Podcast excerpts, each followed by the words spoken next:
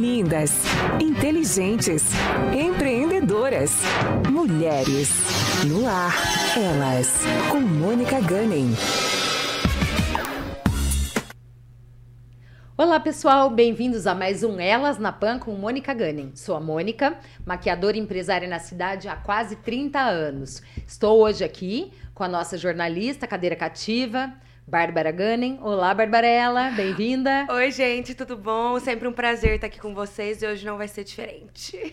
Bom, pessoal, antes de apresentar a nossa convidada de hoje, eu devo dizer que, baseado no fato trágico que ocorreu semana passada no Oscar, em que o Will Smith deu um tapa na cara do apresentador Chris Rock por ter feito uma piada com a doença da esposa dele, eu procurei uma humorista mulher, uma comediante, aqui de Maringá. Sem sucesso, eu não achei. Então fica a dica para as mulheres com esse talento cômico, tá? Há vagas nessa área. Mas foi quando. Ótimo, adoro. Foi quando nossa querida cliente, Carol Piloto, cujo marido tem uma companhia de humor, né? Uhum. Isso. É, sugeriu a professora de literatura, Giovana Fontes. E, gente, sinceramente, foi muito melhor do que eu imaginava. É, ela acho que já deu aula no ateliê de redação para as nossas filhas, saiu melhor que a encomenda e caiu como uma luva. Bom, graduada em letras pela UEM, mestre em literatura comparada com a pintura pela UEL, Professora há 30 anos, com H, por favor, né, Giovana? E, e agente de viagem A6, com H também, com vocês, Giovana Marques Fontes. Bem-vinda, Giovana. Obrigada, gente. Obrigada pela introdução tão gentil. Obrigada por estar aqui. Eu tenho certeza que vai ser um papo super gostoso. Ah, com certeza, não tenho a menor dúvida disso. Gente, é, Giovana, eu gostaria de começar com uma pergunta padrão que a gente faz sempre aqui, tá uhum. bom? Toda trajetória profissional pressupõe uma trajetória pessoal que a antecede. Como foi a sua? Onde você nasceu? Como você cresceu? Como você se decidiu pela profissão de professora, pelo curso? Quando foi o seu turning point? Quando você transformou a sua profissão em hobby e vice-versa, o seu hobby em profissão? Conta pra nós. Bom, muito bem. Então, é, eu, eu nasci em Presidente Prudente, no estado de São Paulo, mas eu vim para o Paraná com quatro anos. E eu sou de uma família de professores. O meu irmão Nailor é professor aqui na cidade, todo mundo conhece ele. Então, eu fui criada numa família em que ler era uma coisa muito importante. Na, na minha família, é, leitura era o nosso esporte. Né? Então, desde muito pequena, livros. E eu sempre gostei de ler. Eu aprendi a ler muito cedo. Eu entrei na escola com seis anos, no primeiro ano, então com seis anos, final do ano, eu estava totalmente alfabetizada. E eu gosto, sempre viajar na leitura foi uma coisa importante para mim. Então cresci com isso. É, quando o Nelor voltou de Portugal, eu tinha uns 12, 13 anos, que ele foi estudar lá um tempo. Eu me lembro que ele trouxe uma coleção de livros do Fernando Pessoa. E eu peguei o Guardador de Rebanhos, que é o do heterônimo Alberto Caeiro, e aquilo virou meu livro de cabeceira. Então, assim, eu sempre gostei muito de tudo, de Cachorrinho Samba na Fazenda, que foi o meu começo literário, a Dostoiévski. Né? E aí, a faculdade de letras, ela meio que aconteceu. Eu entrei em jornalismo na UEL, que era o que eu sempre achei que quis fazer, e desencantei um pouco a estrutura da faculdade na época. E como eu gostava dessa coisa de falar, de gente, de arte, de cultura, eu achei que letras tinha a ver com isso, mas eu não pensava em ser professora. Uhum. Eu sempre costumo dizer que professor é uma profissão que a gente não escolhe, você é escolhido. Porque eu sempre fui aquela aluna que ajudava todo mundo na escola. Sempre, ah, me ajuda com isso, com aquilo, menos matemática, claro, que sempre foi meu calcanhar. Mas assim, as humanas de um modo geral. E aí comecei a dar aula com o Nailor e de repente eu tomei gosto e fui ficando e tô aqui até hoje. Mas Isso no, no Nobel, no eu ateliê? Eu comecei a dar aula no ateliê primeiro, no ateliê quando ainda era de... Vox. Certo. Ah, eu ainda certo. tinha 16 anos. No começo era aula de inglês. Te emancipou. É. E daí depois eu entrei na faculdade, comecei a trabalhar corrigindo as redações, fui dando aula. Aí comecei a dar aula no Nobel, trabalhei no Nobel por mais de 20 anos entre colégio e faculdade. Depois fiquei na PUC um tempo, depois que o Nobel se tornou PUC, trabalhei em Cascavel, Umuarama, vários cursinhos. Continuo trabalhando aqui em Maringá ainda, no ângulo. E... Mas eu sempre gostei de viajar. Preparava meus próprios roteiros de viagem. Meu pai era muito pé na estrada. Então a gente aprendeu a gostar de viajar com ele. E sempre indo para lá e para cá, e as pessoas, como eu dei aula no curso de turismo bastante tempo, os meus alunos me ligavam. Gi, você foi para tal lugar? Como é que é o lugar? O que, que eu posso indicar para o meu passageiro? Onde fica esse hotel? E eu ia dando dica para todo mundo, de graça. E sempre preparando meus roteiros. Começou de graça, Começou né? de Viu uma- graça. Viu ali uma perspectiva. Mas eu sempre gostei. Daí chegou um dia que eu falei, gente, quer saber de uma coisa? É, eu não vou ficar até 65 anos numa sala de aula de cursinho, por exemplo, porque é um trabalho que exige um, um certo esforço físico que não Físico. rola. Aham, sim. Mas eu posso fazer uma outra coisa. E aí eu comecei a preparar essa transição, né, que aconteceu de fato em 2016. E aí o que aconteceu? Eu fui diminuindo as minhas aulas e fui migrando para a área de turismo. Então hoje eu tenho uma agência de viagem e aula mesmo, eu dou duas aulas por semana e gravo aulas para uma escola de Itajaí e o resto do meu tempo é na agência, montando os roteiros e fazendo as coisas que eu gosto e me divertindo muito viajando com as pessoas. Nossa, imagine. E só fazendo um adendo. Como foi essa questão na pandemia? As duas áreas bem afetadas, né? Foi bem complexo, bastante complexo. Assim, para você ter uma ideia, no começo de 2020, é, o começo de 2020 foi fabuloso. O mês de março de 2020 apontava para ser um mês maravilhoso. E de repente veio a pandemia e aí todo mundo não, não vou, não vou, não vou. Mas a gente imaginava, eu imaginava quando começou a pandemia, que ia ser meio a gripe A em 2009. Ah, vamos fechar duas semanas Sim, e vai dar sim. tudo certo. E na verdade, naquele ano, eu tinha passado o ano novo em Barcelona, fui para Barcelona, para Andorra tal. E um amigo nosso teve uma, uma coisa muito forte lá, que hoje a gente até acha que foi Covid, mas a gente não sabe que não sabia que existia Sim. pelos sintomas. E aí voltamos e tudo bem, mas aí de repente fecha março, fecha abril. Aí as fronteiras fecham. Gente, a Itália reabriu piorando, fronteira mês né? passado. Mês passado. Então, assim, E ainda para os vacinados, né? Com terceira, com Exatamente. dose completa, né? É, Três sim, doses. com dose completa. Mas, veja, dois anos eu tinha passageiros que estavam. Tanto que pipocou de gente procurando Itália, né? Porque o povo que estava com a demanda reprimida, gente esperando há dois anos, gente que estava lá e que não conseguia voltar. Eu tenho uma sobrinha que mora na Alemanha. Nossa Senhora. Ela estava no Brasil quando foi para fechar a fronteira. E daí eles voltaram rapidinho porque ficaram com medo de não conseguir voo e ela tem filha pequena. Então foi uma loucura, Causa. né? E aí quando melhora isso, começa esse processo dessa guerra e aí, né?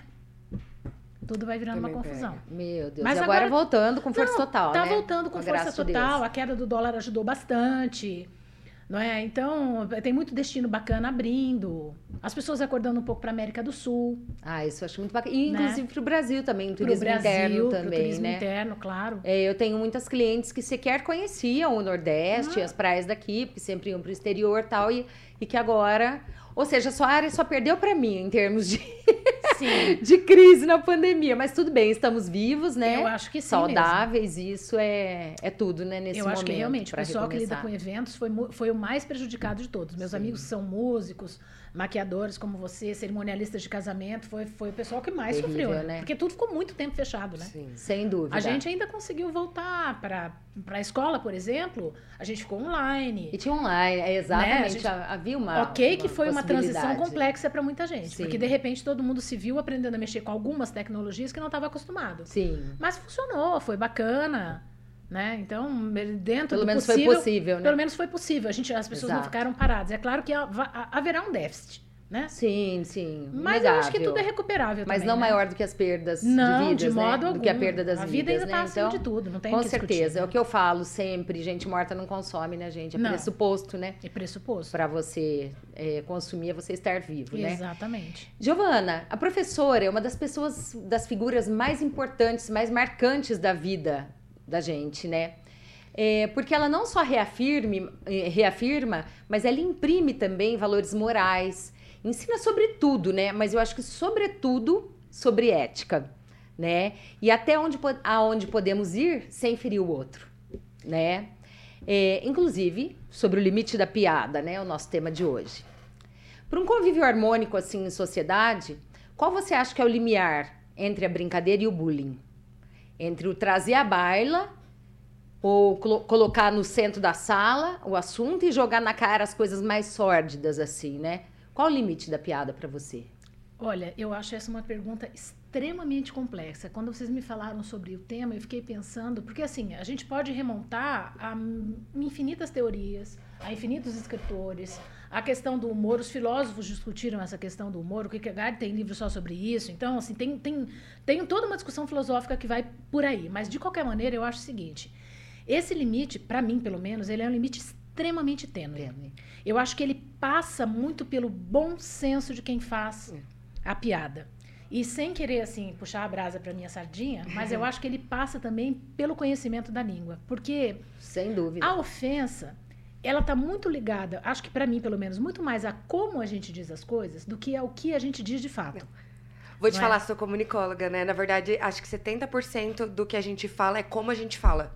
As pessoas é, interpretam 70% a maneira como a gente fala. Então não é por, por você, não. De fato é embasado, isso é verdade. É, Com certeza. porque quantas vezes a gente já se pegou discutindo com uma pessoa, ou vendo as pessoas discutirem, e elas estão falando exatamente a mesma coisa, pensando que estão dizendo coisas diferentes. Sim. Com certeza.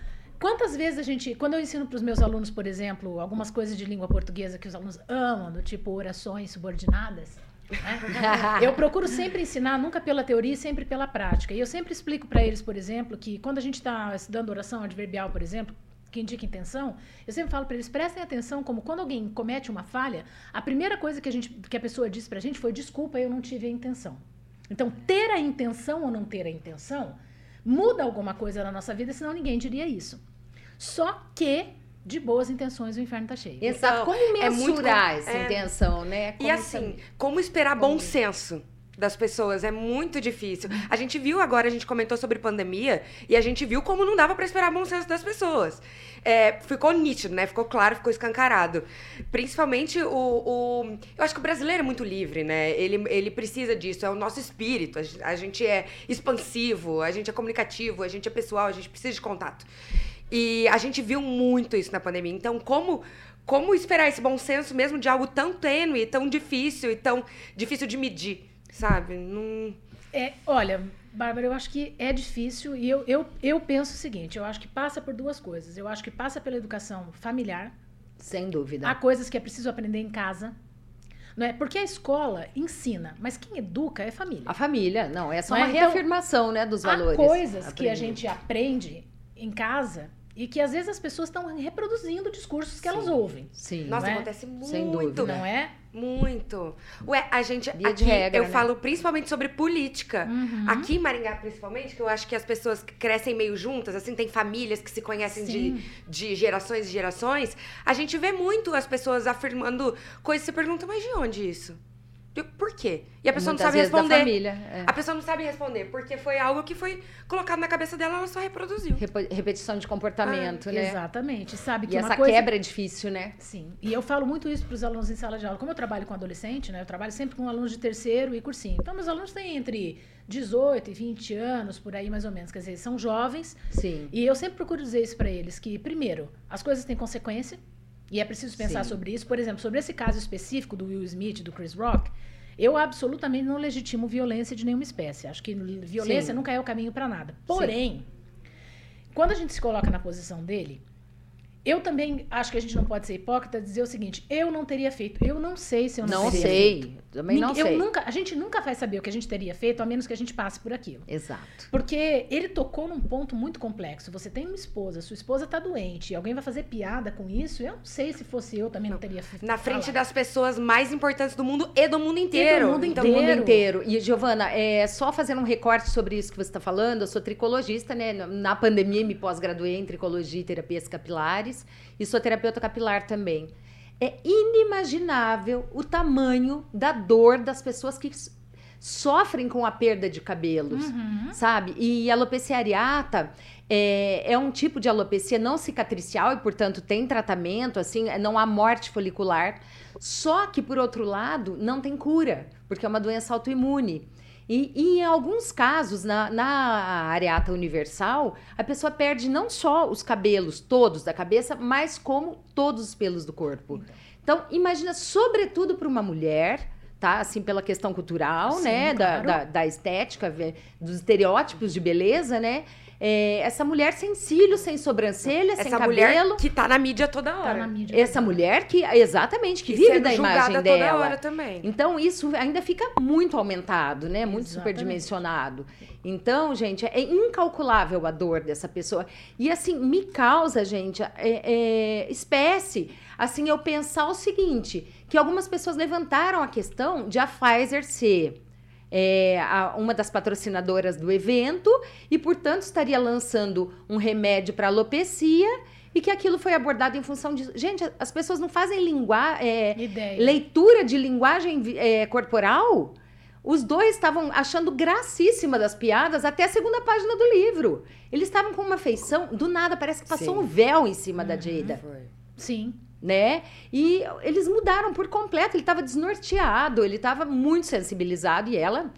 Até é uma outra questão: esse programa é elas. Qual foi o lugar da Jada aí? A gente não soube até agora. O que, que ela achou? Se, se ela senti, se sentiu protegida e defendida, né? E, ou se ela é, se sentiu também agredida pela, pela postura do Will Smith. Exatamente. Mas acho que ela tá numa posição ali que vai ser muito difícil ela falar. Porque ele foi tão. Incisivo, né? Não, não Ah. incisivo. Não que o Will Smith tenha sido incisivo. Óbvio que ele foi, né? Ele simplesmente foi. não tem como falar que ele não foi.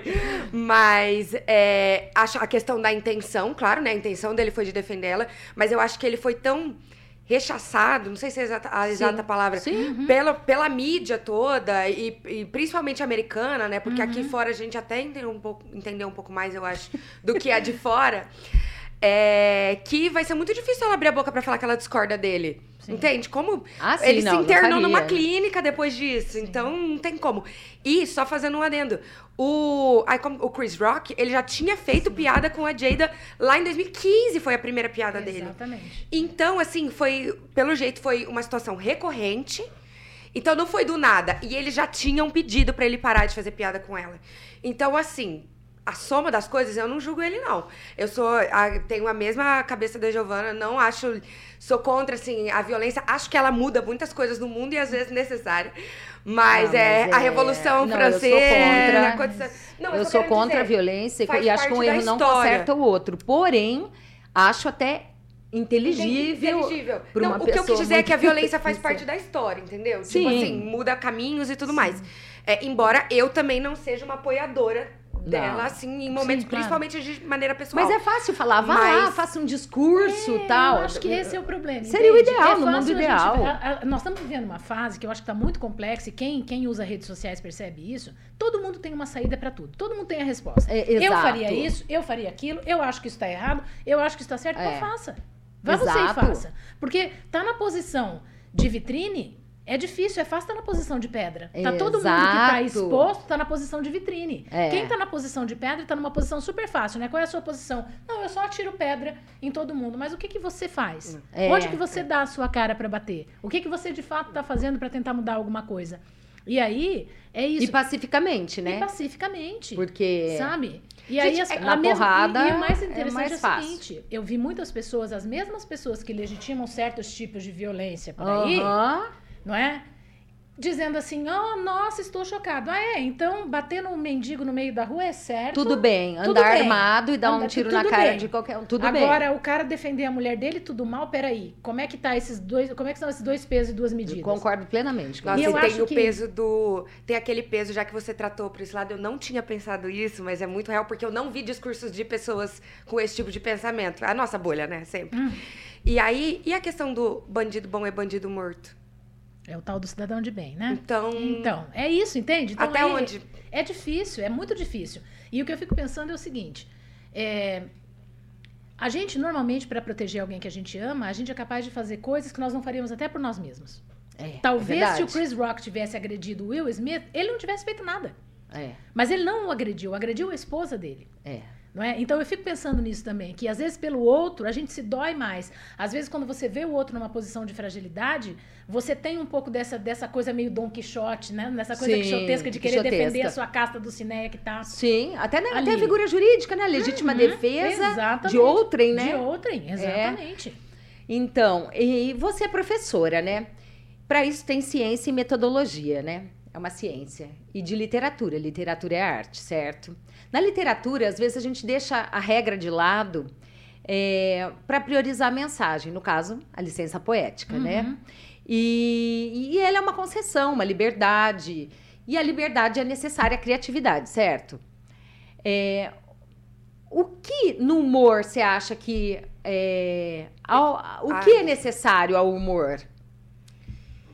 Olha, eu acho O que, que é justificável aí? O qual é a licença poética do humor, basicamente? É, basicamente. eu acho que Essa no- de novo, eu acho que de novo nós vamos voltar àquela ideia do bom senso e que a Bárbara falou aquela hora que é muito difícil de criar um limite. É, é muito difícil estabelecer esse limiar, porque para mim bom senso tem a ver com capacidade de observação de mundo, tem a ver com você se prover de informação. Quanto mais coisas a gente conhece, quanto mais plural é o nosso conhecimento, quanto maior o nosso Uhum. repertório, maior a nossa capacidade de se colocar na posição do outro. Eu vi esses tempos atrás um programa falando sobre um museu, é, talvez na Polônia, em que as pessoas doam sapatos do mundo todo e a proposta do museu é você entrar e pegar o sapato de outra pessoa e calçar o sapato do Não outro. é na Áustria. Na Áustria, pode ser. É, na Áustria nós É, eu lembro que é por ali no leste europeu, mas eu não, não me lembro É. exatamente onde. E eu achei a ideia genial, porque é uma metáfora muito interessante, né? Do calçar o sapato Sim. do outro e entender como isso funciona. E eu acho que o humor ele tem um pouco a ver com isso, esse limite. Veja que, se nós pegarmos, por exemplo, é, um Machado de Assis, Machado de Assis é humor. Só Sim. que é ironia, é fino. Você É. precisa estar ligado para entender. Eu me lembro de ter ido assistir uma vez a uma peça do Oscar Wilde aqui em Maringá, um texto do Oscar Wilde, e a maioria das pessoas saiu do teatro assim: nossa, isso era uma comédia? Sim, era uma comédia. Só que o problema é o Pra seguinte: poucos. humor inglês. é um humor Qual o inglês. contexto?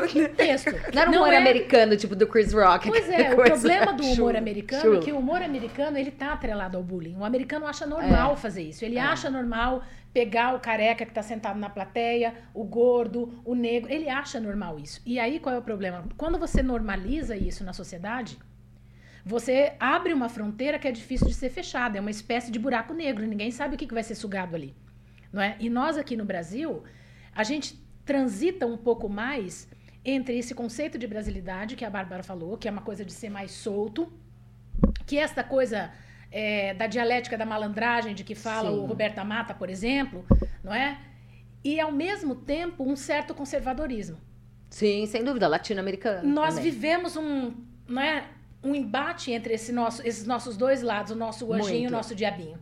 Não é? Então eu acho que para nós isso pega também de uma maneira um pouco mais complexa. Tanto que veja que a gente discute mais, embora o politicamente correto, por exemplo, seja um conceito que tenha surgido nos Estados Unidos como teoria, eu acho que a gente discute ele de maneira mais efetiva aqui no Brasil. No Brasil, talvez porque nós sejamos mais miscigenados, tenhamos Sim, mais questões essa pluralidade, né? plurais, Mais, ah, sim. a gente discuta mais isso, né? Até, que, até quando eu posso fazer uma piada e usar um determinado termo? Até quando isso é piada e é gordofobia? Até quando é piada e é homofobia? Até quando é piada e é racismo?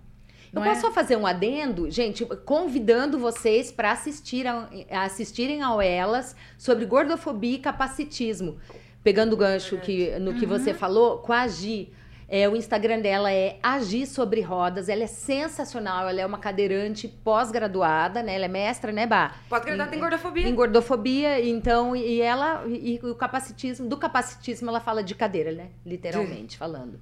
Né? Então. Foi muito legal o programa. Pode Não é- continuar, não, desculpa. É, não, aí não, é isso mesmo. Eu acho que é uma loucura isso, entende? Porque quando você pega alguém que tem uma boa formação, que tem um bom conhecimento, eu acho que é capaz. Eu sou o tipo, eu adoro fazer graça com as pessoas. Eu faço, é a minha natureza, entende? É que quem não me conhece de perto, às vezes tem de mim uma imagem de que eu sou uma pessoa muito séria. Não é verdade. Não, não se fiem nessa imagem.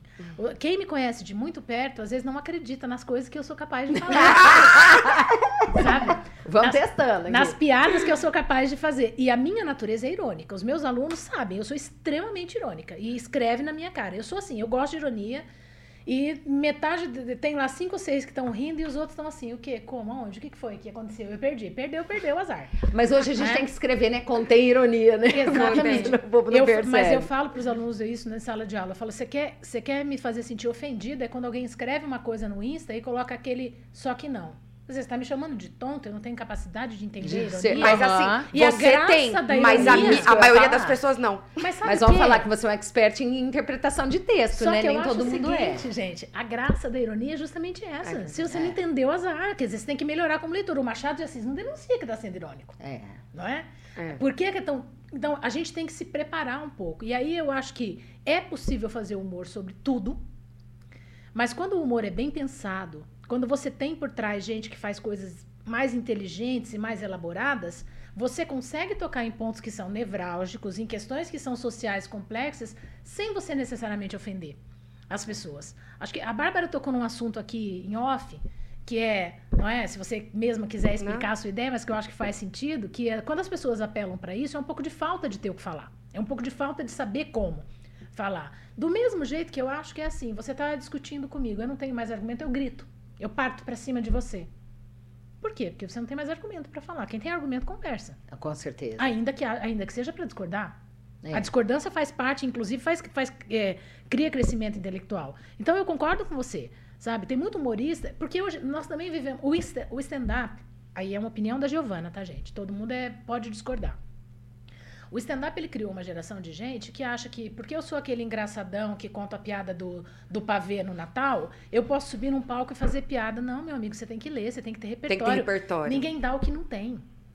Até porque, via de regra, o stand-up é, stand é, uma, é um tipo monólogo, né? Uhum. A pessoa não, não monólogo. Então a pessoa tem que ter muita consistência, nem todo mundo é o Antônio Abujanra, né? Que consegue Sim, sentar e segurar e ali. Segurar. Um... Veja que as pessoas falam no Brasil sobre stand-up como se fosse uma coisa nova, mas o Jô e o Chico Anísio faziam isso quando a gente era criança. Há muito tempo. Eu me lembro de ter ido com os meus pais a São Paulo, lá nos anos 80, quando eu era criança. E meus pais adoravam ir ao teatro e assistia tanto ao Jô quanto ao Chico. E, e, já era isso, entende? Só que veja, nós estamos falando do Jô e do Chico, que são que duas são... cabeças ilustres. Meu Deus! E é. por falar nisso, Jô e Chico abordavam questões que hoje são assim proibitivas lá nos programas de humor deles, né? Sim. Então tinha lá o Painho, tinha o Tem Pai que é Cego. Então eles ab o abordavam gay. o Capitão Gay, Lembra do Capitão Gay, Carlos, Carlos Sueli. Sueli. Então tinha aí a homossexualidade, tinha várias questões aí em pauta. Deputado Justo Veríssimo. Sim. Deputado Justo Veríssimo Justo que dizia, para mim, pobre tem que morrer tudo. Eu colocava tudo numa vale e põe a fogo. É verdade. E aí a é? coitadinha era a velhinha de Taubaté, Gente, né? calma, eu sou de uma geração... eu não é, tava mas, preparada ó, pra essa. Pois é. Você pensa que elas na PAN também é cultura, minha filha. Pra quem? Absorve a história da, da, do humor brasileiro. Eu não tava preparada pra essa. É porque a televisão, ali nos anos 80, 90, pelo amor de Deus, né, também... É, que não, doideira que foi esse negócio. Mas nos anos 80, é, quem não conhece, procure aí no YouTube. É, deputado Justo Veríssimo era um personagem Sim, do Chico ele falava que mesmo. ironizava esses políticos que fingem se preocupar com o povo. Sim. E aí, em off, ele fazia esse tipo de discurso. Não é? sobre, sobre pobreza. E nós temos. Quantos nós temos até hoje? Que vão à televisão, fazem esse discurso e por trás eles querem que os pobres se lasquem. É, não é? a maioria, né? A maioria. A então, assim, ele denunciava esse tipo de coisa. E era um humor agressivo, né? Como a Mônica falou, pesado, ele pegava pontos, mas ele não era. Ele não era de mau gosto. Aí é que tá. Eu acho é, que. Fino, né? Exatamente. Mau gosto é uma coisa complicada. E aí nós entramos de novo numa linha tênue. Como é que você tra... como é que você refina alguém pro bom e gosto? será que isso não é muito através da educação e da cultura? Então, mas Exatamente. será que isso não é elitista? Eu acho que não, sabia? Então, mas tipo, uma per... é uma é, pergunta sincera. Eu acho que não, sabe por quê? Porque, por exemplo, a gente vai pegar, nós vamos pegar, por exemplo, ó, vou citar algumas figuras. Tem um, tem um escritor chamado Ferrez, que é um cara que vem da, da, da, da periferia, que é um cara interessantíssimo, tem uma linguagem fenomenal, tem uma capacidade de visão de mundo e ele tem essa, essa sacada. E eu vou dizer para vocês outras duas figuras que vêm desse mesmo universo que eu acho que são figuras geniais. Emicida e Criolo. Emicida, ia te falar isso. Os Brasil é um gênio. poeta. Fui, um fui no show dele, no Lula Palusa, chorei igual um cachorrinho. Genial. Minhas amigas me filmaram assim, porque o cara é genial. Cara, o Amarelo é uma obra de arte Nossa. contemporânea. E o Criolo, o Criolo é uma figura fantástica. Então, assim, eu entendo uma coisa. É claro que é mais complexo para quem vem de um estrato social mais baixo, que tem menos acesso à educação? É. Por quê? Porque o nosso país não é um país inclusivo. Sim. Educação de qualidade, infelizmente, não é para todos. É. Mas eu acho que muitas pessoas passam. Hoje nós temos muitos projetos que levam vários trabalhos educacionais a todo tipo de pessoas. E o contrário também é verdadeiro, viu, gente? Nós temos muita gente dentro de escolas privadas caríssimas, que não tem nenhuma noção de mundo, nenhum senso Nossa. e nada. Então, assim, eu é acho que é, definitivamente não passa por classe social, passa pela forma como as pessoas são educadas. E Sim. aí tem uma galera muito boa fazendo projeto educacional em tudo quanto é lugar. Tem é muito verdade. professor bom espalhado por aí, fazendo trabalhos interessantíssimos.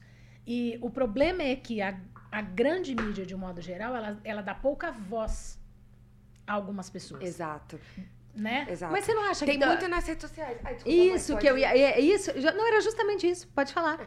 Então, né, hoje a, a rede social dá acesso a muita gente. E as pessoas acham que pobre não tem celular, né? Pobre não tem internet. Acha isso. Gente, não tem nada a ver. Hoje o celular tá na mão de quase Qualquer todo pessoa- mundo. qualquer De pessoa. qualquer pessoa. Então, a internet chega em lugares que às vezes a televisão não chega, se Sim. depender. Então, é, tem esse acesso muito maior e queria já aproveitar e divulgar um projeto de uma amiga minha que chama Simplão no Instagram. Roberta Camargo, Ah, mulher incrível, jornalista que dá. Simplão é justamente Uhum. para passar as notícias de uma maneira simples. Então é isso que ela fala. Ela explica questões políticas, sociais, econômicas, que a gente faria num, num jornalismo tradicional, de uma maneira ali mais coloquial, do jeito que as outras pessoas conseguem entender também. Então fica essa indicação. E eu acho que a internet, né? Ela. Hoje a gente ouve, nossa, como que é o nome daquela drag queen incrível? Rita que é Von socióloga. Hunt. Rita Como? Von Hunt. Rita Von Hunt. Rita Von Rita Hunt. Von A Hunt. gente ouve uma Rita Von Hunt falar com um repertório e- absurdo. Não. E está em todos os lugares, Todos os sendo lugares. reconhecida por todo mundo. Coisa que Exatamente. seria impensável há 10 ou 15 anos. Não é? Não precisamos ir muito longe, não vamos falar 30 não, vamos falar 10 ou 15. Sim. Não é? Porque era uma coisa extremamente complicada. Eu sigo a Rita também. Então, Ela é assim, socióloga, né? Se não é. me engano. E é Tá fantástico. Entende? É fantástico. E, e assim, eu, eu penso que é o caminho, entende? Por exemplo, a internet, eu concordo com você. Por quê? Porque nós vivemos numa bolha de preconceito. Sobretudo nós. Nós moramos numa cidade rica, numa cidade em que a pobreza existe, mas ela é muito pequena. Então eu sempre falo, falo muito para os meus amigos isso, que eu tenho muitos amigos de tudo quanto é lugar, e eu falo isso, gente, cuidado com o julgamento que vocês fazem, porque Maringá não é o Brasil. Sim. Sim. Meu Deus, sim. Eu sempre digo, isso, Maringá não é o sim. Brasil. Porque às vezes eu vejo, as pessoas falam assim pra mim, ah, mas tal coisa não existe. E a minha frase clássica é Maringá não é o Brasil. Maringá é uma cidade europeia Europeia. Implantada, foi trazida por alienígenas e colocada aqui nesse Com lugar. certeza. No Entendeu? lugar certo, na Foi. terra No lugar certo, certa, na por ingleses. Exatamente. Então, É outra realidade. Eu Porque falo- é outra realidade, gente. Giovana, eu falei esses dias, eu falei, gente, as pessoas acham que a gente vive numa bolha quando a gente vive num. Sabe aquele, aquela bola de neve? Uhum. Dura? Uhum. Que a pessoa vai sair, ela dá de cara no vidro. Umas 20 vezes até quebrar pra conseguir sair.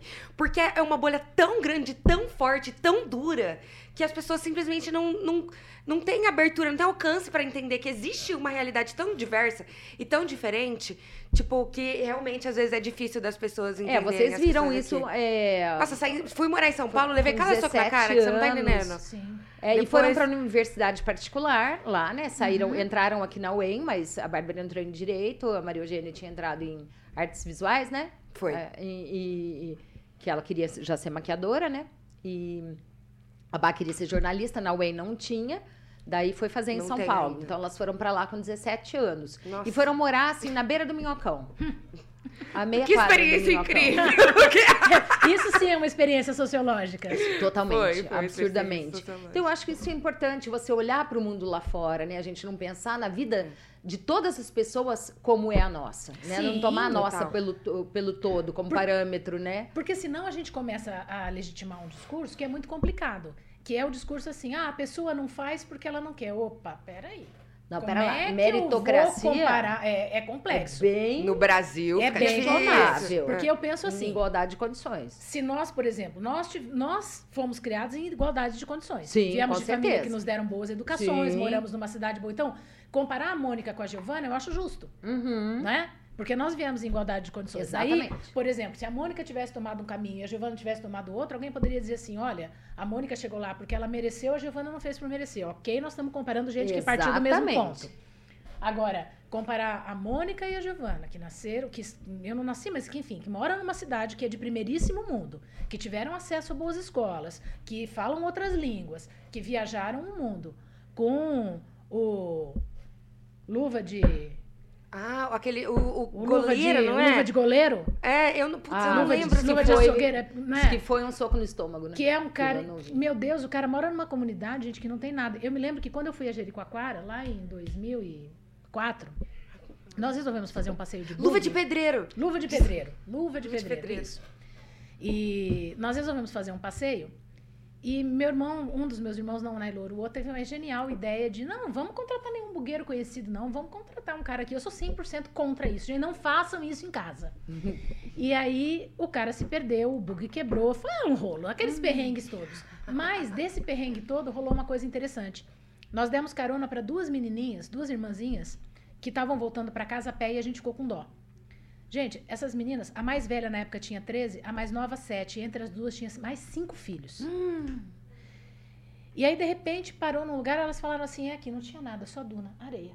A menina falou assim: não, a gente mora ali. Moravam atrás da duna. Ah. Você não via nada. Aí, no caminho de Morava no volta. deserto. Num deserto. No caminho de volta, nós passamos por uma comunidade. A molecada, to- todas as casas de pau a pique e porta aberta, não tinha nada dentro da casa. Você olhava reto assim, ó, só rede e um fogão a lenha. Todas as crianças vindo para ver o carro. E eu nunca me esqueço da conversa que nós tivemos com essas duas menininhas no carro. Isso era 2004 e meu irmão fez uma brincadeira sobre a Xuxa e elas não sabiam quem era a Xuxa. Porque elas nunca tinham, elas não assistiam televisão. Porque não Sim, tinham não televisão tinha em casa, porque não televisão, tinham nada. lógico. E, gente, nós estamos falando de um lugar que está próximo a Jericoacoara. E aí, veja, é uma realidade.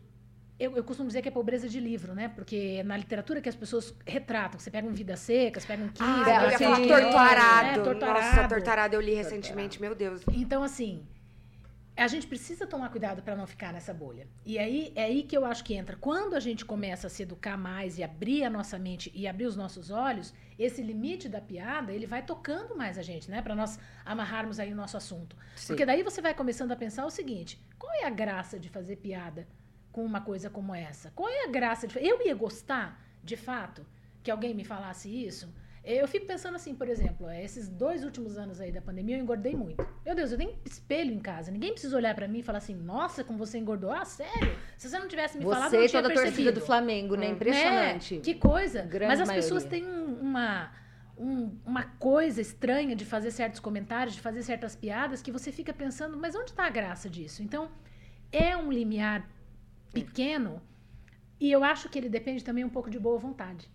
Sabe? Depende de você olhar para você mesmo e dizer assim, eu quero ser um ser humano melhor. Sim. Porque quem nunca fez uma piada sem graça? Quem nunca falou Sim, completamente. coisa. Esses sim. dias eu eu repliquei um post no Instagram que uma pessoa estava falando assim, é, o resumo da ideia era, será que só eu que estou vivendo errado? Todo mundo consegue fazer exercício todo dia, ler 50 livros, Meditar, ler, Meditar, trabalhar, trabalhar, horas e horas, ser produzir. Será que só eu que estou vivendo errado? E aí isso me lembrou Poema em Linha Reta, né? Nunca conheci quem tivesse levado porrada. Todos os meus conhecidos têm sido campeões em tudo, É. não é? Quer dizer, será que só eu que sou vil e errôneo nessa terra? Quer dizer, todo mundo sabe. Quer dizer, o Fernando Pessoa já falou isso lá no início do século XX. Né? Todo mundo sabe tudo menos eu? Quer dizer, não, é uma mentira, é uma ilusão. Isso fica amplificado em rede social, sobretudo porque as pessoas tomam a vida das outras pelo que está ali exposto. Exatamente. Mas a pessoa só expõe O que a interessa cereja do bolo. Claro. Ela não expõe a, a miséria humana, as mazelas dela. Ela não, ela não quer sangrar em praça pública. Mas eu acho que é Ah, justamente Embora as pessoas isso talvez gostem disso. que né? é Sim. o humor mais fácil de ser feito nos dias atuais. É falar de si mesmo. Sim. Então, pra mim, assim, na dúvida, fala mal de você mesmo, entendeu? Sim. Que é mais fácil, porque daí você tem a liberdade. Aí, pra mim, é aí que tem a licença poética. É quando, Exato. você, quando é a sua dor, quando são as suas questões. E pra mim, isso é um caso nítido, é o Whindersson. Sim. Ele fala tanto, gente, que foi. pff, é o maior humorista do Brasil hoje, não tem como negar, entendeu? O Sim, cara faz popular, né? popular, não tem o que falar. Agora, e ele fala sobre isso, sobre as dores que ele vive. Uhum. E aí as outras pessoas se veem naquilo e dão risada também. Então, pra mim, hoje, o humor, o humor mais fácil, sem você precisar de tanto repertório, é você trazer a dor, a dor de si. Dor. Até sabe? porque, nesse caso, o que É. acontece? Isso se torna uma coisa um pouco mais legítima, porque é, quando o Whindersson fala, por exemplo, esse, esse show dele que tá na Netflix agora, que ele começa a falar de pobre e de comportamento de pobre, por que, que as pessoas não veem ele sendo agressivo falando daquilo? Porque é de Porque onde ele era veio. pobre. Porque É. ele era pobre. Ele tá no lugar de fala É, dele, capaz né? de Ele se tá alguém no lugar vem- de fala dele, É exatamente. capaz de que se alguém veio e não, não, não souber o background dele, não Vai falar, gente, o que, que esse cara tá falando isso? Que nada a ver. A gente que sabe da história fala, acho engraçado. Como Mas de eu acho fato importante. acontece várias vezes. Quantas vezes a gente não vê as pessoas criticando alguém nas redes sociais porque a pessoa falou A ou B sem saber disso? Mas de onde essa pessoa Sem veio? contextualizar, né? Exatamente. E o contextualizar é, coloca a piada em determinado contexto histórico, social também, né? Uhum. Histórico, cultural também. Então, é, a piada que se fazia há 30 anos não se faz mais hoje, porque a sociedade vai mudando também, né? Claro. A gente estava falando aqui do Chico, do, do Jô. Houve também até nessa rede, gente, onde nós vamos passar, na, na Aham. rede TV, Sim. o Pânico, né? Então havia ali naquela- no, no Pânico na TV, havia pessoas com nanismo, havia pessoas com deficiência Sim, o física. Pânico era um programa é, que lá atrás era havia burra pesado. gostosa, as burras gostosas, Sim. enfim, né, que carregavam esse estigma. E era o programa, no, na- Sim. assim, Sim. lembra, durante uns cinco anos, assim, foi o programa que todo mundo E queria ver. repensaram. que E eles repensaram. Então, é jeito. fazer uma autoanálise e, e percebendo que a sociedade mudou. E as redes sociais, como a Bárbara aqui bem falou, tiveram uma importância, a meu ver, crucial nisso. Porque o que aconteceu? Deu face é, às pessoas, né? Então, colocou ali... As pessoas é, apresentaram a sua cara e o seu problema e a sua Uhum. vivência. Né? E a partir daí, a partir do momento que você dá uma cara, as pessoas se solidarizam mais, eu imagino, né? Sei lá. Eu E acho eu que dos acho- dois se solidarizam mais e atacam mais também. Sim. Porque daí tem um alvo. É, sim, sabe? sim, sim, sim, sim. O alvo tem cara, né? É mais fácil de atirar. E eu acho também que as pessoas precisam. E aí eu vou dizer, sobretudo, a nossa geração, Mônica, é uma geração de gente que precisa tomar um pouco de cuidado com aquele discurso do eu sou assim, eu não vou mudar. Ninguém é obrigado a te Nossa, aguentar, meu querido. Ninguém é. Né? Não, lá no fundo é gente boa, amor, você não é petróleo, ninguém tá, tá querendo nada. Pré-sal. Sei tá lá, na no fundo é camada. problema seu, seja bom na superfície, porque ninguém dá conta, É. sabe? Ninguém quer desca- descascar todas essas camadas É, aí até tá chegar na, na pessoa nisso, legal. sabe? Ninguém tá interessado nisso. E essa história do eu sou assim, eu não vou mudar, vai fazer terapia. Tá Porque certíssima. senão você começa a virar aqueles velhos que falam, né? E para as pessoas que estão aí, não tem nenhum problema com a minha idade, gente. Eu vou fazer 50 anos esse ano. E Ai, que assim, baby, eu fiz 54. Então, não é? Opa. E aí, mas pensa, tem um monte de amigos meus que estão sentados aí na ideia de, não, eu tenho 50 anos. 50 anos eu vou viver muito ainda. As, as mulheres da minha família nunca morrem antes dos 90. Eu tenho mais 40 pra viver ainda. E eu não quero Sim. ficar aquelas velhas caducas que ficam, ah, lá no meu tempo era assim. Meu, não existe mais isso. É. É, O pai, uma época, ele tava assim, ai, tô tão velho. E eu, tipo assim, você tá na metade da vida, a gente vai viver uns 100 anos, olha como tá a medicina. Para com isso, filho. Exatamente. Aí, mas eu tenho uma coisa que eu sempre penso, assim, quando essas pessoas velhas, também muito religiosas, sabe, é, tem essa cabeça um pouco quadrada, falar, ai, nunca vou mudar. Eu sempre penso assim, Deus não Mas vai eu olhar pra não falar. é- não, mas é. calma, é que eu vou explicar o porquê. Espiritualidade é uma coisa. Eu vou é explicar o outra. porquê que eu tô pensando. É. É, eu penso assim, Deus não vai falar, não, de boa, você era velho, tranquilo as coisas que você fez. Falou, fez, um, É. tratou um monte de gente mal, foi escroto com um monte de gente. Não, então, beleza, não tem problema, você era velho. Tipo, eu não acho que existe isso. Eu acho que todo, todo, claro que é mais difícil, claro, né, pelo amor de Deus. Mas todo tempo é tempo de mudar, é tempo de melhorar, não, não tem... Teve mais tempo pra aprender, né? É, exato. E onde você durante, por exemplo, os 30 anos de transição, entendeu? Exatamente. Quer dizer, meu Deus. E, e- e- a- a- uma coisa que eu sempre falo, né? Às vezes eu encontro alguém, a pessoa fala assim, nossa, como você. mu-" As pessoas dizem muito que eu pouco mudei fisicamente. Não é? Mas as pessoas dizem que eu mudei muito pessoalmente. As pessoas falam, nossa, como você, graças a Deus. Ainda bem. Se eu encontrasse alguém que me conheceu há 20 anos e a pessoa me visse hoje e falasse que eu tô igual, eu ia querer morrer, pular no poço. Dizer, é o quê? Eu, eu não tenho medo de mudar, eu tenho medo de continuar igual. Eu sou a soma de tudo que me aconteceu, Exatamente. né? Meu Deus, E- se a Giovana de 50 anos for a mesma pessoa de 20, alguma coisa tá errada? Né? Sim, Eu, eu fiquei parada 30 anos no tempo, quer dizer, eu tenho que ter lido outras coisas, visto outros filmes, viajado para outros lugares, conhecido pessoas, eu tenho que ter aprendido alguma coisa. É eu tenho que ser um verdade. ser humano melhor. E isso é uma coisa que eu penso comigo, todo dia. Sabe? Uma coisa meio compromisso, tipo Alcoólicos Anônimos. Eu vou Sim. ser melhor só por hoje. É Porque isso aí. Você tem que aprender alguma coisa. Eu vou ser melhor só por hoje, eu vou fazer menos piada sem graça, eu vou E- pensar, ter mais empatia, né? E de Porque é fato, às empatia. vezes, as pessoas co- encontram você e falam assim, não, uma pessoa que não te vê, é uma vida, a pessoa fala assim, nossa, você gosta disso, eu gosto daquilo, não gosto mais. Você me conheceu num tempo, essa aí era outra pessoa, essa pessoa não sou mais eu. Sim. E aí a piada tem a ver com isso. Quer dizer, se você vai É. aprendendo, vai evoluindo, você também vai entendendo que coisas das quais a gente riu, coisas com que a gente fez humor, coisas que a gente achava engraçado, não cabem mais. Sim. A gente pode ser perdoado, porque também, porque, Claro. porque o mundo era você- outro, né? Basta você pensar como era o cursinho quando nós estudamos. É Os verdade. professores Eu, faziam piada com tudo. com tudo. E eu acho assim, outra, outra, outra coisa que eu acho que é um problema na sociedade é você ah, relativizar o que atacou, tá? E justificar o ataque e você culpabilizar a vítima. Eu Ah. acho isso o fim do mundo. Tipo, até falando, voltando lá à história do Oscar, gente, o Will Smith foi banido por 10 anos do Oscar, como se ele já não tivesse sido anteriormente banido do Sim. Oscar. Ele teve uma carreira brilhante e nunca ganhou um Oscar, ele já estava banido Exatamente. né? Ele só não vai mais à festa, e aí, como se ele fosse querer ir, né? Depois daquela Não, situação. mas depois é aquela história, né? Tem um monte de criminosos, inclusive aquele caso do pedófilo, Uhum. enfim, não, não vamos, porque é pesado, né? Eu acho que não cabe Sim. no.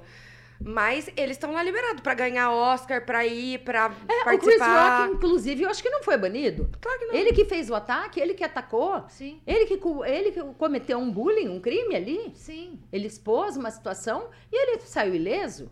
É, é uma coisa, é uma coisa bizarra, mas na verdade por quê? Porque nós estamos vivendo num mundo em que parece que as pessoas se comportam o tempo inteiro como se elas fossem torcida de futebol. Não é? Exatamente. Então, acontece colocação. uma coisa, o pessoal da torcida organizada vai lá e defende ou acusa. O mesmo eles fazem na política, porque hoje nós temos Em doutores tudo. em tudo. Todo mundo é doutor em tudo, né?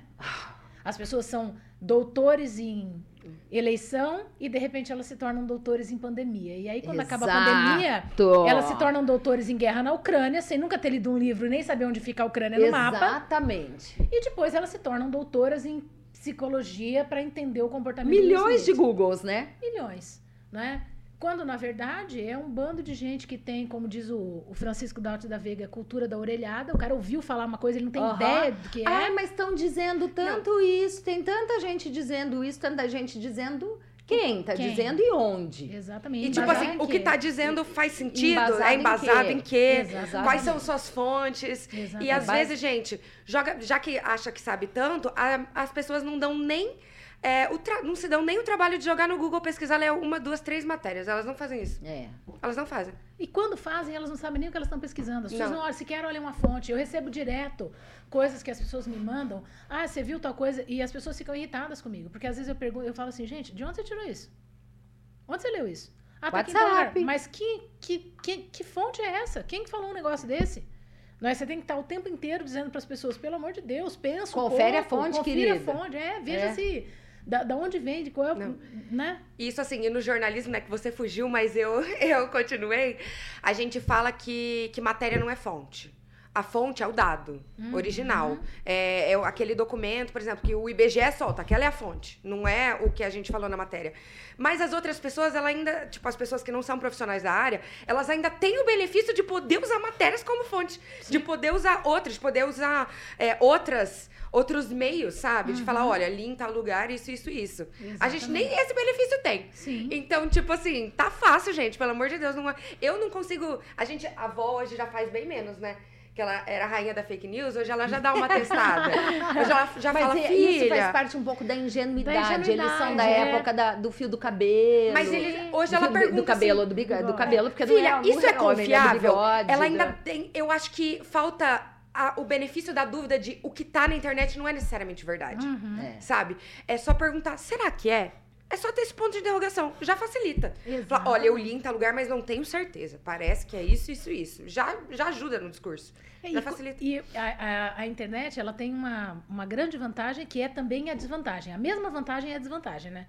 Do mesmo jeito que a notícia chega muito rápido a todo mundo, a tudo e a todos, e tudo pode ser publicado, o fato de tudo poder ser publicado e qualquer um poder publicar faz com que as pessoas comecem a ter uma dificuldade de saber o que de fato É. é, fato e o que é fake, É. não é? E aí, se você não tem esse filtro, se você não tem uma preocupação, e eu falo muito para as pessoas, é, é difícil você driblar esses algoritmos, né? O que, que eu faço? pra é, é impossível, mas a minha, a minha lógica de tentar driblar um pouco o algoritmo é eu sigo algumas pessoas que falam coisas com as quais eu discordo absolutamente e interajo com elas. Porque daí o algoritmo para de ficar me dando só as coisas com que eu concordo. Tá Porque isso certíssimo. emburrece as É aquilo que pessoas, tava né? falando, falar só pra convertidos. Não leva o mundo a Exatamente. lugar algum. Então, assim, eu vejo. Tem que haver o pessoas contraditório, assim, né? Ah, eu excluí fulano, beltrano, cicrano do meu Instagram. Eu não, deixa ele lá. Ele fala, eu tenho vontade de morrer, sair rolando no chão. Mas eu ouço. Por quê? Porque quando eu vejo aquela pessoa ali, o, o, o algoritmo fica meio doido. Ele não sabe, na verdade. Né? De vez em quando eu dou umas curtidas. Então eu dou uma pirada no algoritmo para ele me deixar ver outras Nossa, coisas. que, E ela que te visão tira- bacana, gostei. Não, e te tira da sua realidade de fato. Eu prefiro já não é, acompanhar isso. Quando eu quero, eu dou uma lida na matéria, tipo assim, de alguém que eu discordo. Aí o meu algoritmo ele fica bem na bolha, ele fica. Mas foi, é um ambiente que pra mim ele traz um pouco mais de paz, entende? É, Do mas que- você sabe que eu acho que é porque, como eu ensinei argumentação durante muito tempo, eu não tenho como ensinar alguém a argumentar olhando só pela ótica daquela pessoa. Sim, eu tenho que fazer um pouco o papel do advogado do diabo, né? Claro, Eu tenho que fazer o contraponto. Não tenha, não tenha dúvida. Então, a vida inteira, eu, eu quando dava aula de argumentação, e eu dei aula no direito também de argumentação, eu dizia para os alunos: olha, eu vou dizer umas coisas para vocês aqui, e pode ser que eu não concorde com nada que eu esteja dizendo aqui, vocês nunca vão saber. Mas o meu papel aqui é provocar, é Tá fazer certa. vocês pensarem. É tirar vocês do, do papel do, ah, é assim, não, mas e quem pensa o contrário? Como é que você lida com isso? Porque é uma forma da gente aprender, é quase que um tabuleiro de xadrez, né? De você aprender a olhar o mundo por mais perspectivas, isso ajuda a gente a construir argumento. Com Então, eu faço isso também na rede social, às vezes, para eu poder ter uma. Até para poder entender, gente, como é que essa pessoa chegou a esse. Da onde que essa pessoa Conhecer Tirou isso. pessoas. E tem também a questão da dialética, né? A Sim. tese, a antítese e a síntese, né? Exatamente. Que também é. Mas é. E é curioso, às vezes, não é? Você olhar algumas pessoas e fala assim, gente, será que essa pessoa pensou isso tudo sozinha ou ela fez curso? É? Eu adoro a frase do seu irmão, do Nailor. Como é que é? Você nasceu assim ou fez curso? É, exatamente. tipo assim, tem gente que é sozinha tão imbecil curso. que você fala. Você fala, não é possível, meu Deus, é, é, é verdade isso, que alguém consegue pensar uma coisa como essa? Por falar nisso, na arte e na literatura, quais figuras da arte e da literatura eh, você acha que trabalharam no humor na medida e quais extrapolaram? Por exemplo, seu irmão me ensinou também, né? Gregório de Matos Guerra, que era o Boca do Inferno, então abordava de uma É, o forma. que era pra é, época, né? Veja, o Gregório E- e- de Matos, por exemplo, é um sujeito que se ele vivesse hoje, ele seria preso.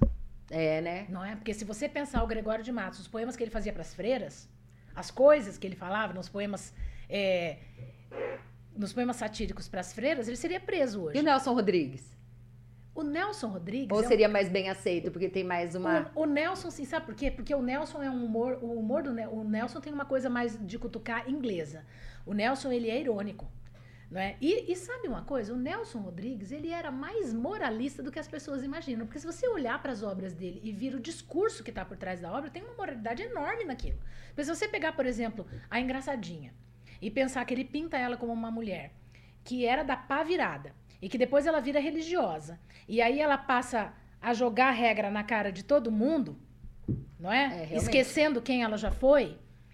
É, e ao mesmo tempo ele ele legitima e critica certos comportamentos e a maneira como ele lê as mulheres ali, eu, eu às vezes acho que o Nelson é muito mais moralista do que as pessoas pensam que ele era. Mas acho que ele tinha esse olhar, um olhar mais. Assim, você tem que ler ele de maneira mais detalhada para você perceber que ele está cutucando. Então, o Nelson, eu acho que, que tinha isso. Mas já esse, esses escritores que foram para um lado de uma comédia mais do absurdo dos anos 90, por exemplo, Miguel Falabella teve uma, uma fase Sim. que eram piadas assim extremamente agressivas. Vejam, a gente ria muito da Magda, Ah, Eu lembrei de. muito da Magda. Mas a Magda, veja, o que, que era a Magda? Era o estereótipo da loira burra. Sim. não é? E aí, se a gente olhar pela perspectiva de hoje, não tem, ninguém faz piada com o cara burro. É sempre a mulher que é burra. O Caco D'Antibes, né? Que era é? lá. Até o nome era uma, um trocadilho com o Capo D'Antibes, né? Que é Uhum. na, na- no sul da. França, né? Não é? Então veja que coisa engraçada. As mulheres, elas, é, se você tem que fazer um estereótipo, não é tudo bem, ah, mas vem lá da Dame Blonde, que era a, a Marilyn Monroe. Sim. E aí, veja, que coisa engraçada. As pessoas têm, imaginando que, porque a atriz encena um papel, ela de fato seja uma mulher burra. E as pessoas têm dificuldade de entender o que é ficção e o que é realidade. É. E quem Então- vê vê que a Marilyn era inteligentíssima, A arte né? coloca essas coisas em questão, mas realmente, se a gente traz coisas de um contexto antigo para o contexto atual, nem sempre aquilo funcionaria. Por quê? Porque a Sim. sociedade muda. Não é? E daí a importância da gente ler, da gente entender a arte. Porque às vezes os alunos perguntam isso. Nossa, professor, mas isso aqui não é agressivo? Olha que absurdo. Sim, hoje é, mas naquele tempo não. É, o que eu tava falando, a gente tem que Nossa, contextualizar eu o que você tava- tava falando Eu tava, Bukowski, conversando, tava me- eu tava conversando com a minha mãe no carro. Eu falei, acho que não é comédia, mas tipo, quando eu li Bukowski, eu quis morrer. morrer. As coisas que ele fala, tipo, os exageros, o porquê falar de um abuso agora. Sim. Por que falar de um assédio com tal normalidade? Por que, tipo, colocar. Eu fiquei chocada. Falei, e pior que ele é tido como. puf, claro que hoje em dia todo mundo sabe, né? Todo Uhum. a grande maioria. É que tem gente que, que simplesmente vê um nome falando whisky e fala, nossa, incrível, esse Aham. escritor. Exatamente. Mas é, hoje em dia quem lê fala, uh, né? É Que, quem sim. tem o mínimo de noção. Mas naquela época, imagino que não tenha tido esse pensamento, ou foi algo que. É, na verdade, por exemplo, ele, como todos os da geração beat dele ali, na verdade, eu acho que as pessoas é, transformaram mais essa geração de, de escritores beat em, em uma coisa cult, ali por volta dos anos 90, do que de fato eles foram. Eles eram um grupinho. Ele, Allen Ginsberg, Jack Kerouac, é, o John Fante. Eu li pulando faixas, tá? Eu li assim, algo, eu li uma coisa de cada um para ter uma noção do que era. É, acho tudo com ressalvas, Bukowski com ressalvas. Nossa. É, o Apanhador no Campo de Centeio, do Salinger, que é uma coisa que todo mundo fala que é maravilhosa, eu li, mas. Não é? Então, assim. Mas O uma nome, né? geração- O nome é, do- Será que eu que tô louca? é, eu acho que. Porque as pessoas também não têm coragem de falar contra o que é, can, contra o que é cânone, né? Em Sim, literatura a sim. gente chama isso de cânone literário. Imagina você falar mal do cara que é o cânone literário. Tá, mas eu tenho o direito de não gostar. Eu, e aí é importante entender uma coisa: uma coisa é gosto, outra coisa é crítica. É, Eu entendo que é bom, reconheço que tem um papel, mas não gosto sim. não é? Então, eu acho que esses beats, eles tinham muito... E eles, como eles queriam... é- Essa coisa de ser contra a cultura, de ser revolucionário, eles entendiam essa coisa da sexualidade, da... É uma canalice, né? Meu, ler isso é uma sendo canalice. mulher é um absurdo. É. Eu acho. Eu uma achei. canalice. eu achei. É, eu não, não sei nem se pode falar, mas eu achei escroto. Achei ele É, escroto. mas é, é, é isso mesmo. É, Tem, tem uma coisa assim que incomoda, né? E- Nossa, eu li o Numa Fria e eu comecei a ler mulheres. Eu falei, não vou passar por isso. Falei, não, eu me. Eu vou me Então, você acha que resguardar. pra, pro humor não morrer, tá? é, ele tem que passar por uma evolução, um refinamento, um apuro mesmo. Eu uma acho. adequação, uma adequação à nova sociedade, né? Eu acho, eu acho que como tudo na vida tem que se adequar. Né? Pra, pra as coisas para sobreviver, por que, que há coisas, pensando na literatura, que se tornaram universais, que são imortais, que eram válidas há 600 anos e continuam sendo válidas? Quer dizer, Dom Quixote continua sendo válido, Sim. não é? E tem, é uma muito, obra muito. com 400 anos, quer dizer, por que, que fica válido? Porque discute uma temática que é humana, que é universal e que é válida em qualquer tempo. Guimarães Rosa era válido quando Guimarães escreveu e vai ser válido para sempre. Boa Uhum. parte do, do Machado de Assis, isso para falar só dos brasileiros, Sim. não é? Vai ser válido para sempre. Por quê? Porque fala do que é universal, do que é atemporal. Atemporal. Agora, se, se é alguma se as pessoas não.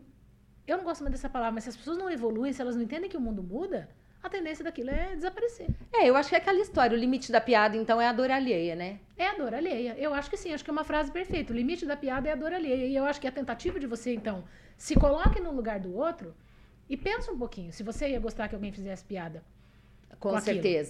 É a história Não da empatia, do colocar-se no lugar do É, outro. na acho verdade, a empatia resolveria praticamente tudo, não é? tudo na vida. É. É, a gente sempre, infelizmente, está chegando ao fim nosso programa. Uma hora é muito pouco pra gente falar com gente interessante, né? Mas eu queria só fazer um comentário que Pode eu tava falar. é, pensando que às vezes a gente pensa em, em pensar na dor do outro. Acho mais fácil pensar na sua dor. Se falassem da sua dor. Como Uhum. você se sentiria? Tipo, aquilo que mais te dói, se fizessem piada com isso. Mais fácil do que pensar na dor do outro, sabe? Mais fácil de incorporar. É o que a gente sempre fala aqui, em todos os programas eu falo. Mimimi é a dor que dói no outro, e não em mim. Exatamente. né? Então, e nós temos aí na, na música, e nas artes, eu, eu não- a gente não tem, assim, digamos, o respaldo cultural, a, a consistência que você tem, né, Giovana? Mas, assim, falando de, de coisas populares mesmo, na música, na, por exemplo, tem o óculos, né, dos Paralamas, Uhum. a Geni do Chico, então, brin é, usam em sentido também pejorativo, além de, de, de uma crítica social, né? É. Mas também o, bullying, a exposição, né? E num, num contraponto, aí a gente põe, ah, não, mas isso é porque isso vende, né? Mas por outro lado, ó, por exemplo, Roberto Carlos, eu não achava ele tão genial, sinceramente falando, pode ser um crime que eu esteja falando, mas não achava quanto Chico, quanto Milton, quanto Djavan, enfim. Mas ele era extremamente inclusivo. E aí ele abordou a questão das gordinhas, das mais velhinhas, da- das de mais idade, e houve uma identificação imediata e ele vendeu muito mais do que muitos outros, né? Então eu acho que também existe essa questão mercadológica aí de que você não precisa fazer as coisas é, machucarem tanto para você se dar bem, né? Então, e, e assim, eu sempre acabo aqui com é, uma letra de música, né? E aqui primeiro vou usar uma frase que meu irmão sempre fala, que é, se baseia em uma que você já falou aqui, que todo mundo tem dentro de si um cão bom e um cão ruim, né? Cresce mais o que nós alimentamos mais, né? Então, Nossa, é, o tio sempre fala isso mesmo. ele fala e eu acho isso uma questão bem, bem interessante, né? Para usar um, se a gente tiver um tempinho, só para usar um exemplo da literatura, Machado de Assis tem um conto chamado A Igreja do Diabo, em que ele usa uma metáfora de que as pessoas usam mantos de seda com franjas de algodão ou manto de algodão com franjas de seda. Olha E só. aí ele diz que é a é eterna contradição humana. Então, o cara que é bonzinho, que ele se acha bonzinho, que ele tem um manto de seda, ele também tem as franjas dele de algodão. E o Ah. cara que usa o manto de algodão, que é o traficante, ele também tem as franjas de seda. É a eterna contradição humana. Ninguém é 100% bom nem 100% mal. Sim. Mas aí o cão que você alimentar mais é o que vai que crescer. cresce mais, né? E aí eu sempre finalizo com uma música, né? Na verdade, eu peguei um pouquinho de duas aqui, né? Uma é da Gloria Groove, né? Que fala, é o ex- extra, né? Que fala, e venha ver os deslizes que eu vou cometer, e venha ver os amigos que eu vou perder. Não tô cobrando entrada para ver o show na faixa. Hoje tem open bar para ver minha desgraça. Não fique de fora dessa, garanta seu ingresso para me ver fazendo. Logo que o show começa, melhor do que a subida, só mesmo assistir a queda, né? Então, é, a gente pensar um pouco nessa questão da exposição das mazelas, do tapa na cara do Will e não da, da obra maravilhosa dele, né? Pode falar. Não, eu ia falar que isso me lembrou uma coisa, que são versos do Augusto dos Anjos e que o Cazuza releu numa música. O Augusto dos Anjos tem um poema que diz que a mão que afaga é a mesma que a pedreja. E o Cazuza releu isso numa música em que ele diz os fãs de hoje são os linchadores de amanhã. Nossa, perfeito. É? Então tem que tomar cuidado com isso mesmo. Porque é isso, né? Hoje você tá bem, amanhã você tá mal e os fãs de hoje são os linchadores de amanhã. Não tenho a menor dúvida disso. E aí eu finalizo com uma música que eu gosto demais do Ivan Lins, que fala Somos todos iguais nessa noite, na frieza de um riso pintado, na certeza de um sonho acabado. É o circo de novo. Nós vivemos debaixo do pano, entre espadas e rodas de fogo, entre luzes e a dança das cores, onde estão os atores? Pede a banda para tocar o dobrado, olha nós outra vez no picadeiro. Pede a banda para trocar o dobrado, vamos dançar mais uma vez. Que no humor, é, assim como no grande filme que é a vida, a gente possa dançar conforme a música. A música da nova sociedade, que se apresenta e se impõe. Exatamente isso. Né? Giovana, eu agradeço demais a sua vinda e você já está convidada para numa próxima falar sobre viagem. Vamos falar sobre viagem? Claro, quando próxima? vocês quiserem, gente, falar é comigo mesmo. Obrigada por estar aqui, adorei o nosso bate-papo, foi uma delícia. Ai, também Estou à amei. disposição de super. vocês quando vocês quiserem. Ai, que bom. Perfeito. Super fluiu. É, nós super nos identificamos aqui. Gente, e eu sou imensamente grata de fazer esse programa, de falar para vocês e de entrevistar essas mulheres incríveis, maravilhosas. Bah, obrigada por ter vindo de novo comigo aqui. Giovana, muito obrigada. E obrigada a todos vocês que estão nos assistindo. Até o próximo Elas na Pan.